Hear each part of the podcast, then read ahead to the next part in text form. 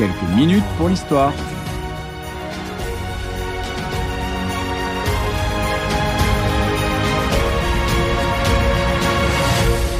Le jour où la grande armée de Napoléon connut la Bérésina. C'est la Bérésina. En voilà une drôle d'expression dans la langue française. Qu'est-ce que cette Bérésina? Cette expression quelque peu désuète est le plus souvent employée aujourd'hui dans la bouche des commentateurs sportifs pour qualifier l'échec cuisant de nos sportifs.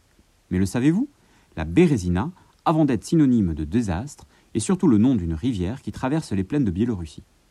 Si le nom de ce cours d'eau est venu jusqu'à nous, c'est qu'il s'est joué sur ses rives un moment décisif de la désastreuse campagne de Russie menée par Napoléon en 1812. C'était la fin du mois de novembre, les températures atteignaient déjà les moins 30 degrés, et les Français et leurs alliés étaient bloqués dans leur retraite par cette rivière marécageuse en partie gelée. Une retraite, nous le verrons, à laquelle les Russes les avaient contraints. Mais bien que souffrant du froid et de la faim, bien qu'affaiblis par les maladies, la grande armée, du moins ce qu'il en restait, parvint à franchir la Bérésina.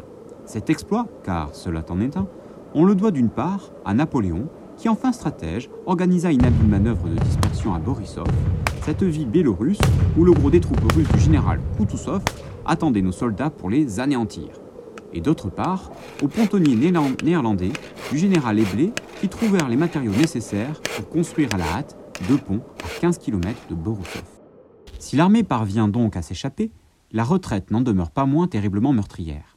Parmi les soldats qui franchissent la Bérésina, si peu sont en état de combattre, et ils seront des milliers d'autres encore à mourir sur les routes avant d'atteindre les terres alliées, plus propices et amicales, réconfortantes de l'Ouest. Les historiens évaluent alors à 15% ou plus le pourcentage des soldats qui retrouvèrent les terres occidentales. Près de 200 000 à 250 000 soldats de la Grande Armée seraient donc morts au combat ou sur les chemins de la retraite. 150 voire 200 000 auraient été faits prisonniers. À cela, il faut rajouter 50 ou 60 000 maraudeurs et déserteurs. Pourtant, tout avait si bien commencé pour l'empereur des Français. Entre le 24 et le 27 juin 1812, il engageait les deux tiers de sa grande armée, la plus importante de son temps, soit 420 000 hommes, dans cette immense campagne de Russie visant à asseoir la domination totale de la France sur l'Europe continentale. L'Empire russe fut un temps allié de la France napoléonienne, mais depuis 1807, les relations entre les deux pays n'avaient cessé de se dégrader du fait d'intérêts géopolitiques divergents et de rivalités croissantes, en Allemagne, dans les Balkans ou encore en Pologne.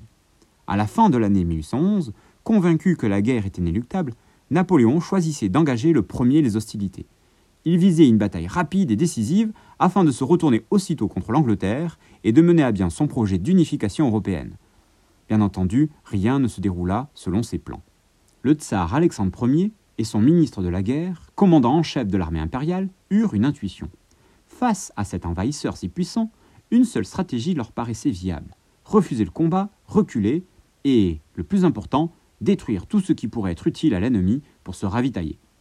Confrontée à des problèmes logistiques croissants, la grande armée ne pouvait que s'affaiblir au fil des semaines et des mois, et alors arriverait l'hiver, terrible, glacial, Napoléon ne pourrait que reculer à son tour, renoncer. Pour l'heure, c'est encore l'été. Napoléon est confiant. Sa grande armée avance dans les plaines russes. De victoire en victoire, elle fonce sur Moscou. Mais c'est dans une ville vidée de ses habitants que Napoléon pénètre le 15 septembre. Il n'y reste en effet que 2 à 3% de la population, essentiellement des gens âgés, malades ou trop pauvres pour fuir. Et voilà qu'en plus, à la nuit tombée, la ville se met à brûler. L'incendie a été déclenché sur ordre du gouverneur général de la ville, mais le pouvoir tsaritz prend soin d'en jeter la faute sur les Français. La manipulation est habile. L'incendie devient le symbole du martyr enduré par les Russes. Ils cimentent leur patriotisme et contribuent à affaiblir la grande armée napoléonienne qui, face aux difficultés de ravitaillement, est autorisé à se livrer au pillage et sombre dans l'indiscipline. Après un mois d'occupation, et alors que le tsar refuse d'ouvrir des négociations, Napoléon doit renoncer. The winter is coming, pour emprunter cette expression chère à la série Game of Thrones. Quittant Moscou, Napoléon sait qu'il a perdu la guerre. Mais ce qu'il ignore encore, c'est que, pour ces hommes, le pire reste à venir. Harcelés par les Cosaques, ces populations semi-nomades des grandes plaines d'Europe centrale, vivant en communauté militaire, Mal nourris, mal équipés face à l'hiver russe, les hommes endurent les pires souffrances. Les historiens du XIXe et du XXe siècle ont beaucoup écrit des souffrances vécues par les soldats de la Grande Armée lors de cette tragique débâcle de Russie. Au XIXe siècle, les récits témoignages se multiplient. Très vite, le passage de la Bérésina intègre à tort ou à raison la mémoire collective française. et le grand Victor Hugo d'y consacrer ses vers. Il neigeait. On était vaincu par sa conquête. Pour la première fois, l'aigle baissait la tête. Sombre jour. L'empereur revenait lentement, laissant derrière lui brûler Moscou fumant. Il neigeait. L'arbre hiver fondait en avalanche. Après la plaine blanche, une autre plaine blanche. On ne connaissait plus les chefs ni le drapeau, hier la grande armée et maintenant troupeau. On ne distinguait plus les ailes ni le centre, il neigeait. Les blessés s'abritaient dans le ventre, des cheveux morts, au seuil des bivouacs désolés, on voyait des clairons en leur poste gelés. Restés debout, en sel et muets, blancs de givre, collant leur bouche en pierre aux trompettes de cuivre, boulets, mitrailles, obus mêlés aux faucons blancs, pleuvaient. Les grenadiers, surpris d'être tremblants, marchaient pensifs, la glace à leurs moustaches grises. Il neigeait, il neigeait toujours. La froide bise sifflait. Sur le verglas, dans des lieux inconnus, on n'avait pas de pain et l'on allait pieds nus. Ce n'étaient plus des cœurs vivants, des gens de guerre, c'était un rêve errant dans la brume, un mystère. Une procession d'ombres sous le ciel noir, la solitude vaste, épouvantable à voir, partout apparaissait muette, vengeresse. Le ciel faisait sans bruit avec la neige épaisse, pour cette immense armée un immense linceul, et chacun se sentant mourir, on était seul. Extrait du poème Expiation, écrit par Victor Hugo en 1851-1852 et publié dans le Recueil des Châtiments, publié lui en 1853. À l'image de ce poème, il reste surtout de la Bérésina le souvenir d'une retraite réalisée dans des conditions humaines effroyables. Mais entre mythe et réalité, il y a encore dans cette déroute, dont la Bérésina est le symbole, quelque chose d'indicible. Pour conclure, l'historiographie a souvent dissocié à tort la campagne de Russie de 1812 et celle de France de 1814, celle qui provoqua la chute de l'Empire français.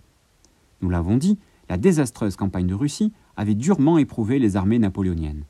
Cette faiblesse, les ennemis de Napoléon comptaient bien sûr en tirer un avantage décisif.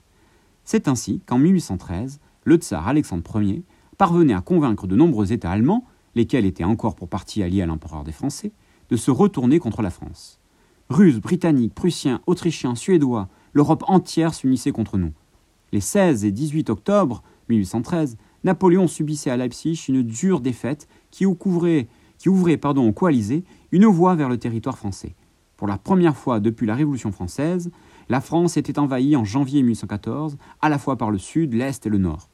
La coalition structurée en deux armées principales réunissait des effectifs impressionnants, près de 500 000 hommes, soit deux à trois fois plus que les Français. Courant janvier, les deux armées coalisées avançaient sans rencontrer de résistance. Les populations étaient abandonnées à leur sort. La disproportion des effectifs, autant que la détermination du tsar et la lassitude des Français, précipitaient l'issue fatale. Au lendemain de la bataille de Paris, du 30 mars 1814, les coalisés entrèrent dans la capitale française et le 6 avril, Napoléon abdiquait. Exilé sur l'île d'Elbe, il s'en évadera pour revenir, mais cela est une autre histoire.